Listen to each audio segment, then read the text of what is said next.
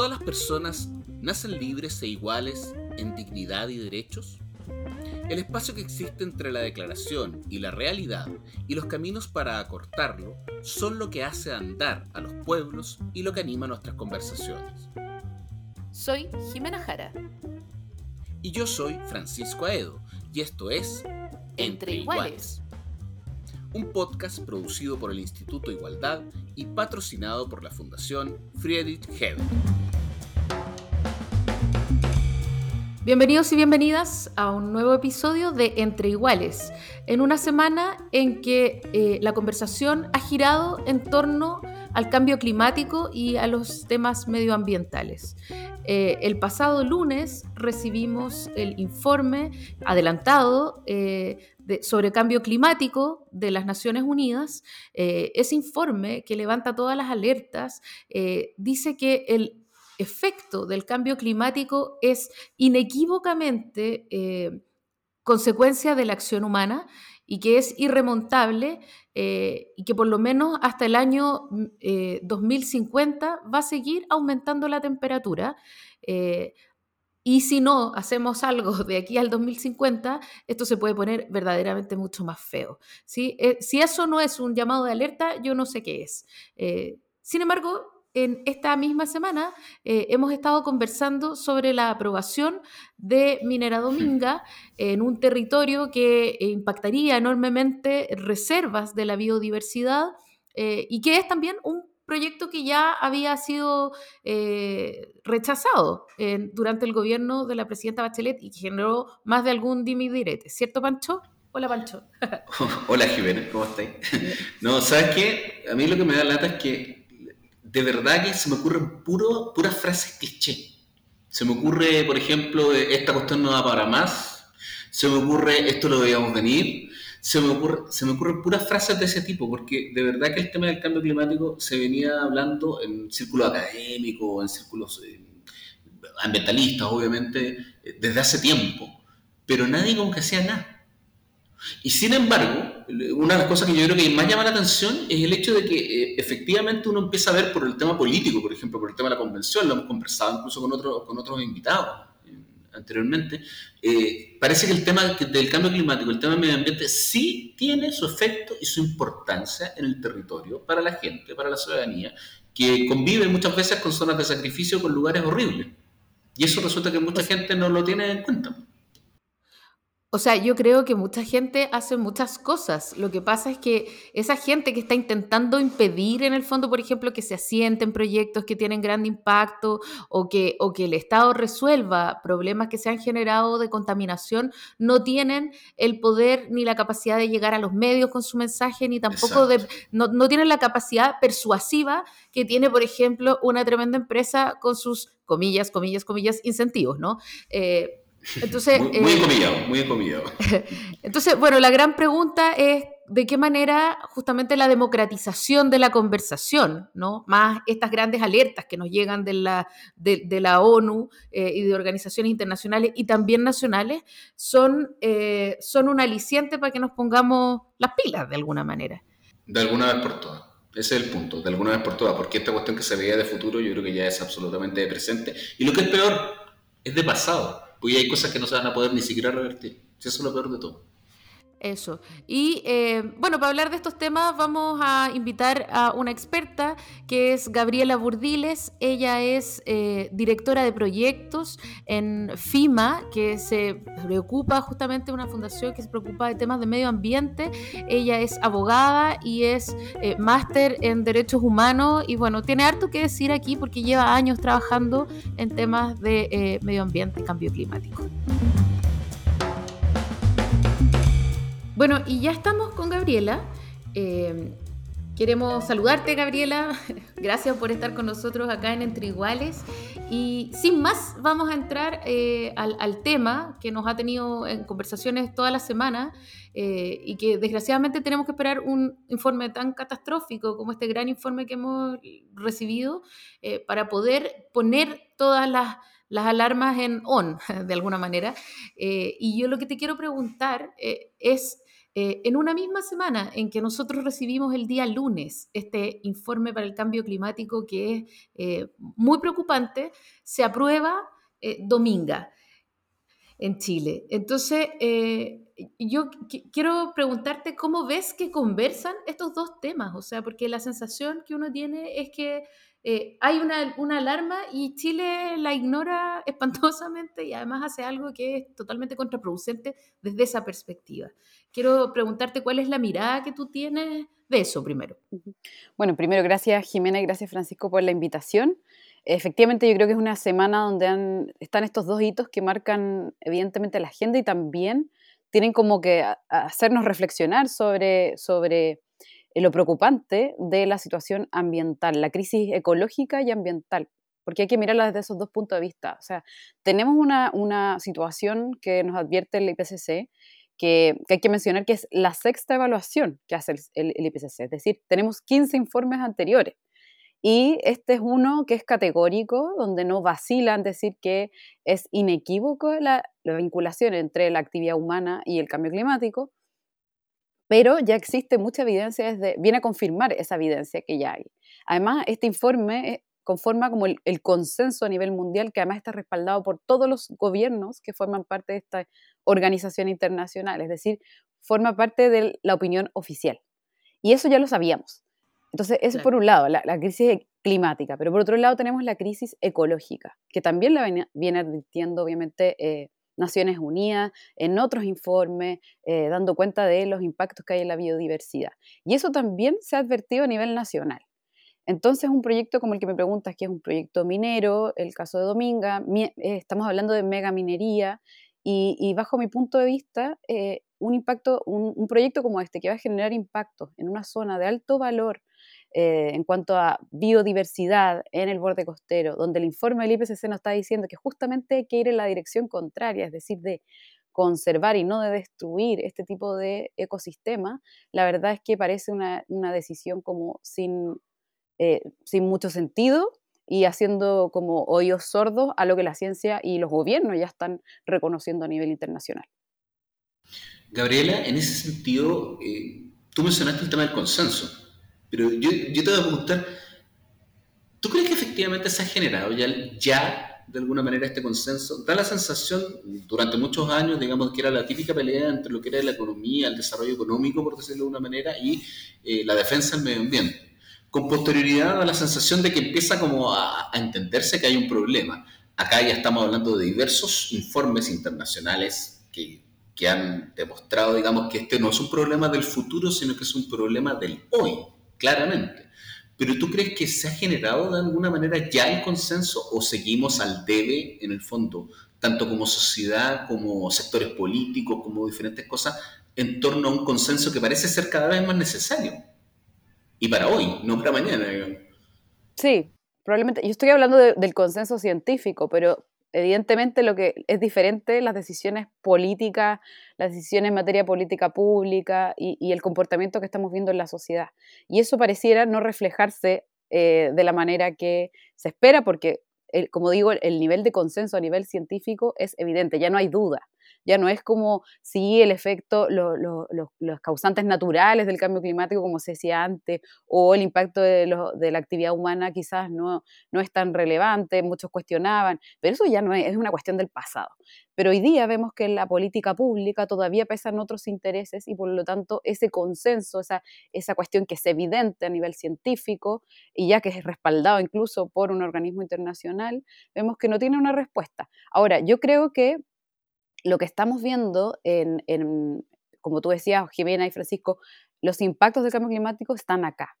Eh, la sequía eh, en la zona norte centro-sur ya es brutal en Chile y también lo que estamos viendo es fenómenos climáticos eh, extremos en países incluso que no esperábamos ver, como el caso de Alemania, por ejemplo, que uno dice, bueno, son países ricos, tienen infraestructura eh, coherente, ciudades eh, que pueden hacerle frente a estas cosas. Uno dice, como esto pasa en el sudeste asiático, en Sudamérica, en África, no sé, y la verdad es que nos está pegando a todos. Entonces, ese, ese consenso yo creo que hoy día, como digamos del sentido común de lo que va a ver el ciudadano común, ciudadanas comunes, eh, es yo creo lo que hoy día está aflorando em, con este respaldo científico que es contundente. Mira, te quiero preguntar sobre lo que tú estás diciendo de las prioridades de la política pública, porque evidentemente lo que uno siente, eh, lo que uno aprecia es que aquí está primando un criterio más economicista, eh, que tiene que ver con las ganancias de privados frente a las pérdidas del planeta entero, ¿no? Eh, y, y ahí te quiero preguntar si hay estimaciones de costos que puedan conversar con estos criterios tan economicistas, porque evidentemente en un contexto en el que hay eh, incendios forestales gigantescos que dejan enormes poblaciones damnificadas, eh, que hacen enorme eh, daño al medio ambiente, pero también a las poblaciones humanas, ¿no sale finalmente más caro? Sí, es súper importante lo que tú dices, Jime, porque efectivamente eso se podría hacer eh, y, por ejemplo, en el caso de, el caso de Australia, eh, en un caso de un país que ha sufrido efectivamente eh, los impactos del cambio climático de manera muy patente. Por ejemplo, el año 2019 ellos experimentaron incendios, estaba pasando también acá en Sudamérica, en el caso de la, de la Amazonía brasileña, el lado brasileño, pero en el caso australiano estaban con incendios, con olas de calor muy importantes, y se hicieron estimaciones de, de, lo que perdía la economía australiana por el hecho de estos incendios que fueron brutales en términos de biodiversidad, en términos económicos. Eso se puede hacer, eso se puede hacer. Em, ahora, lo que uno dice, en el caso de Chile, nosotros ya tendríamos que estar preparados para esto. Nosotros ya sufrimos unos incendios brutales el, 2017 y en realidad todos los veranos con distintos focos, pero, pero esto es una, eh, y lo advierte también el informe del IPCC, em, el, tema de los incendios forestales y las olas de calor, eh, y para qué decir la sequía, son, son temas y impactos que vamos a tener de ahora en adelante eh, prácticamente eh, con los que tenemos que convivir. Y esa estimación de costos, como tú dices, o de, o de impactos económicos o lo que nos cuesta, tiene que hacerse. Y eso es lo que se está pidiendo. De hecho, ahora estamos pidiendo que haya una ley de cambio climático con una institucionalidad que eh, haga esta estimación y que sepamos cuánto nos cuesta y cuánto tenemos que ponernos para, eh, cuánto tiene que gastar el Estado para que las comunidades estén seguras frente a estos, a estos fenómenos. Claro, eso, a eso me refería también con el tema de, los consensos, porque parece que hay ciertos acuerdos de los cuales todavía no llegamos, de alguna manera como sociedad, y eso es lo que, lo que de repente se, hace como más complejo. Igual, también, te quería preguntar, Gabriela, porque hay un punto que, que, que yo creo que, que es muy notorio desde el punto de vista político, por ejemplo, revisar lo que pasó en la convención. En la convención, por ejemplo, llegó mucho convencional que viene precisamente de eh, problemas del territorio y que tienen que ver directamente con, con, temas climáticos. Y también incluso me acuerdo que alguien me comentaba que por lo menos más de 100, yo creo, de los convencionales electos tenían temas de medio ambiente, digamos, sus proyectos personales, por decirlo así, para llegar, y eso me parece valiosísimo. Eh, y, en ese sentido yo lo que te quería preguntar, ¿tú crees que también eso, por ejemplo, es algo que falta? O sea, da la sensación de que en algunos aspectos la gente en los territorios, que en este caso, por ejemplo, se puede ver en, los convencionales, pero la gente en los territorios parece que va mucho más rápido de la institucionalidad, que va por otro lado y que va, aparece en forma bastante más lenta, eh, la parte legislativa, para qué decir, y la parte del ejecutivo, lamentablemente, parece que también, digamos. O sea, de alguna manera, y esa es la pregunta, ¿la sociedad le ha ganado o, ha ido más rápido en este tema que su propia institucionalidad? Efectivamente, yo, coincido con ese diagnóstico. La, institucionalidad no, ha respondido en la velocidad y la forma que tiene que hacerlo acorde al, riesgo que estamos viviendo. Y, y, claro, como tú dices, un ejemplo claro es lo que sucedió con los convencionales. Aquí llegaron convencionales, muchísimos convencionales de eh, movimientos sociales y movimientos ambientales. Por ejemplo, el caso de Magallanes. Hay ahí una activista de Magallanes, en el caso de, en el caso, en el caso de Elisa Justinianovich, el caso de Cristina Dorador, que además es científica, pero además ha estado hace mucho tiempo con una de, una de sus demandas ha sido el, el, cuidado, el, en fondo la postergación del norte por el extractivismo y el cuidado de los salares y los humedales altoandinos.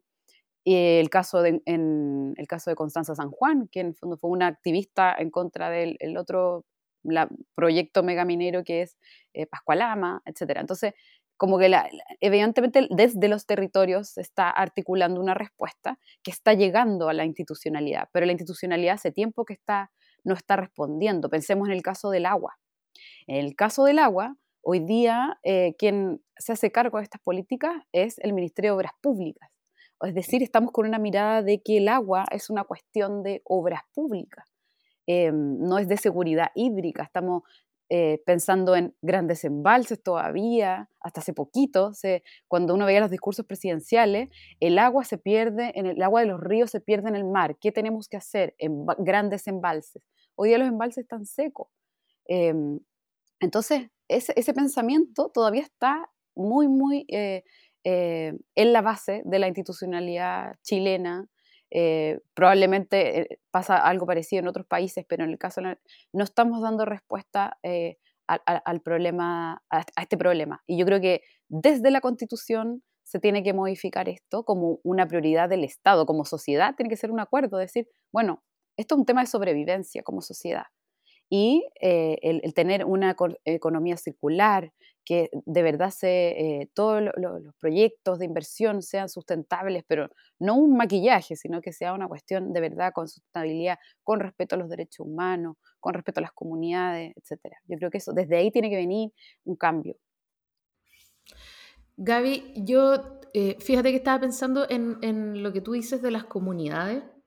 Eh, pero, pero normalmente lo que ha ocurrido es que una empresa contamina, por ejemplo, eh, genera un impacto muy grande y ese impacto, las comunidades que no pueden quedar totalmente abandonadas del Estado, aunque quedan bastante abandonadas del Estado, la verdad, eh, los impactos más extremos son eh, asumidos por el Estado, ¿no? Los impactos en salud o los impactos en otras cosas. Y, finalmente la mitigación, entre comillas, de, la, de, las empresas es muy mínima. Entonces, finalmente lo que ocurre es que ellas eh, contaminan para su beneficio, pero el Estado es el que tiene que asumir eh, los costos de, de, ese beneficio de alguna manera. y ahí yo te quiero preguntar de la Constitución, justamente lo que estaban hablando con Francisco, ¿cuál es como tu deseo de institucionalidad o de, o de redistribución de costos que permita asumir que los privados paguen de alguna manera el, daño y así estén forzados a hacer giros en su negocio. Porque mientras no entiendan que les sale caro contaminar, no van a transformar sus procesos productivos. ¿Te fijas? Eh, mientras el Estado no les ponga esas cortapisas y mientras el Estado siga subsidiando la contaminación de los privados, estamos fritos. Entonces, ¿cuál es el deseo como para una nueva constitución? ¿Qué giro se puede hacer ahí? Sí, yo ahí tengo, tengo una diferencia. Yo creo que en realidad esto ha sido a costa de las comunidades, porque en realidad las que pagan son las comunidades. Em, sin duda, sin duda. Sí, porque pensemos el, el, caso de las zonas de sacrificio, el caso de Huasco, el caso de Mejillones, pero el caso de Huasco o Coronel son poblaciones donde eh, se instala la empresa, en este caso son, está Género, hoy día otra, otra empresa porque vendió, pero instala cinco termoeléctricas y por otro lado la CAP con su relave, que, relave minero, ¿ya? su planta de pellets de hierro y tira su desecho en el mar. Y cambia la vida de una comunidad que es costera, que además tiene un valle precioso con, un, con el río Huasco, que tiene una vocación agrícola, le cambia la vida al pueblo y eso lo decide simplemente la empresa, el Estado a su lado autoriza, porque estamos hablando de igual empresas antiguas, ¿no? Em, hoy día hay, más normativa, pero tampoco ha cambiado tanto el, tema. Em, mm. Y quien se ha hecho cargo, o digamos, el impacto lo, lo, ha, lo asumido la comunidad, que hoy día vemos altos niveles de, por ejemplo, problemas cognitivos en los niños y niñas de Huasco. Eh, hay muchas escuelas diferenciales en Huasco por los problemas cognitivos que sufre la población. Pero el Estado no se ha hecho cargo tampoco.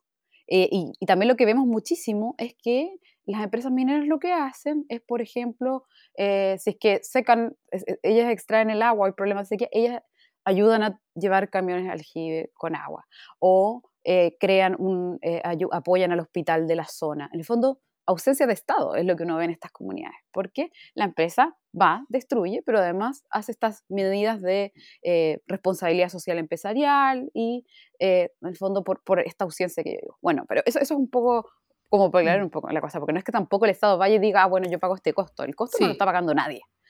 Em, ahora, ¿cómo podría cambiar esto en la Constitución? lo que nosotros esperamos, eh, bueno, yo trabajo en FIMA y tenemos una campaña que es constitución ecológica, por una constitución ecológica y lo que estamos buscando en el fondo es que eh, lo que queremos hacer ver, hacer el llamado es a que tener una mirada eh, transversal en la constitución donde lo ecológico, lo, lo ambiental sea un valor central de la sociedad. Y no estamos hablando de desarrollo sostenible o, de maquillaje ambiental, como muchas veces hemos visto en estos últimos años como grandes eh, llamados a la sustentabilidad, pero que en el fondo muchas palabras bonitas y no dicen nada. Entonces, eh, lo que estamos diciendo es justicia ambiental, por ejemplo, el que em, haya una correcta o justa distribución de las cargas y costos ambientales. O sea, ¿cómo puede ser que no planifiquemos que en un territorio existan cinco termoeléctricas y una planta de hierro impactando una población y que eso se decida desde Santiago, por ejemplo. Entonces también tiene que haber más democracia ambiental y eso se logra con participación ciudadana de verdad, con em, la posibilidad de informar, con em, de acceder a la justicia en el caso de que estos, estos proyectos se decidan de manera incorrecta. Sí, te quería preguntar, fíjate que cuando hablamos del Estado también uno, dice, bueno, las contradicciones que de repente pasan, porque por ejemplo a propósito de la pandemia, digamos, una de las principales recomendaciones siempre es lavarse las manos constantemente y que tenemos cientos de miles de familias que están sin, o sea, con agua, sin agua potable, con camiones de alquiler, básicamente. Claro. Yo te quería preguntar, cuando nosotros decimos que es de todos, de, toda la sociedad, uno entiende que también, claro, obvio, las empresas, digamos, también, y sobre todo porque son grandes causantes en algunos casos. Pero también el tema de la sociedad no es menor, o sea, en el fondo uno habla, yo creo que en general uno piensa que a, la, a, mayor medida de participación en los territorios, en diferentes eh, temas ambientales, supuestamente esto se debería mitigar. Pero ¿qué pasa con el tema de la educación ambiental, fíjate? Porque yo creo que es un tema que, que, aparece de vez en cuando, pero no siempre, porque muchas veces uno se queda con el hecho de que efectivamente el efecto que ciertas empresas producen en, determinados lugares o determinados territorios es fundamental, digamos, para todo lo que es el tema medioambiental. Pero también eh, la pregunta es qué es lo que pasa con, con, la casa, con la familia, con, la, con los colegios, con, eh, con abrir líneas precisamente desde el punto de vista del Estado para que colegios, por ejemplo, públicos, eh, apunten hacia esta dirección. ¿No es un tema como más de todos también? De todos y de todas, digamos. Absolutamente. Yo creo que eso, eso es lo clave hoy día. A mí me encanta el ejemplo del de, el caso de Greta, Greta Thunberg. en el fondo ella es una niña que empieza a hacer estas protestas en Suecia, pero si uno se fija en el discurso de ella, lo que ella, siendo una estudiante, em, ella trató de entender lo que decía el IPCC, lo que, trató lo que decía la ciencia. Y eso es un increíble ejemplo, me parece a mí, como para lo, que quisiéramos de, de, nuestro estudiante, nuestra alumna, alumno en los colegios, de los niños que en las casas discutan con su familia y, digan como, bueno, este informe del IPCC, ¿qué es lo que nos dijo? ¿Qué significa en la práctica? ¿Qué puedo cambiar yo? Y eso también es una cuestión de acercar esa información, em, que esté disponible en, los colegios, en los liceos, en todas partes, em, y que como sociedad también transmitamos esos contenidos en, todos los espacios, digamos, eh, que esté usted disponible en los, medios, en podcasts como este, o, en, en distintas plataformas, yo creo. Y eso, y eso no, eh, estoy de acuerdo contigo, creo que nos hemos hecho cargo poco em, si lo vemos como a la luz de, esto, de estos ejemplos como los, que yo mencionaba de Irete y todo. Ahora también yo tengo esperanza porque esta, de hecho esta misma lideresa que es Greta fundó este, este movimiento de los, de, de los estudiantes, los bienes por un futuro, y eso se ha, se ha, se ha replicado en muchas partes. Y, yo, y ahí, si uno se va como al 2019, antes de la pandemia, eh, la fuerza que estaban teniendo los estudiantes en el movimiento climático, en la protesta, en, pedir que se declarara la emergencia ambiental. Em, ahí, ahí hay un movimiento súper, súper relevante y, como digo, viene de justamente los estudiantes que se han informado. Súper. Gaby, te quiero agradecer que hayas estado con nosotros hoy día, pero no, no quiero eh, dejarte ir sin que nos dejes algunas tareas o algunas recomendaciones para ver eh, o, para, o papers para leer, eh, algo que tú nos quieras recomendar para poder seguir pensando en este tema. A ver, yo a mí me gusta mucho el, que conectemos el tema climático con la crisis ecológica. Hay que entender que aquí estamos sobrepasando varios límites. El cambio climático es uno, es uno de los límites, mm. pero la destrucción de la biodiversidad también es otro gran límite, por ejemplo. Y ahí hay un documental que está en Netflix que se llama Breaking Boundaries, como eh, sobre los límites planetarios y, cómo estamos eh, sobrepasando esos límites. Y eso también lo ha advertido la ciencia hace tiempo y ese documental está súper bueno porque está, es cortito, no es muy largo, así que lo puede ver todo el mundo y ahí explica muy, así como que hace muy didáctica la ciencia, eh, explicando estas dos crisis. Entonces yo creo que esa es mi recomendación para el fin de semana. Súper. Gran conversación y gran recomendación también, Gabriela. Muchísimas gracias por haber estado con nosotros en Entre Iguales. Muchas gracias a ustedes, que estén súper bien. Las opiniones vertidas en este podcast solo representan a las personas que las emiten y no necesariamente a la Fundación Friedrich Heber ni al Instituto Igualdad.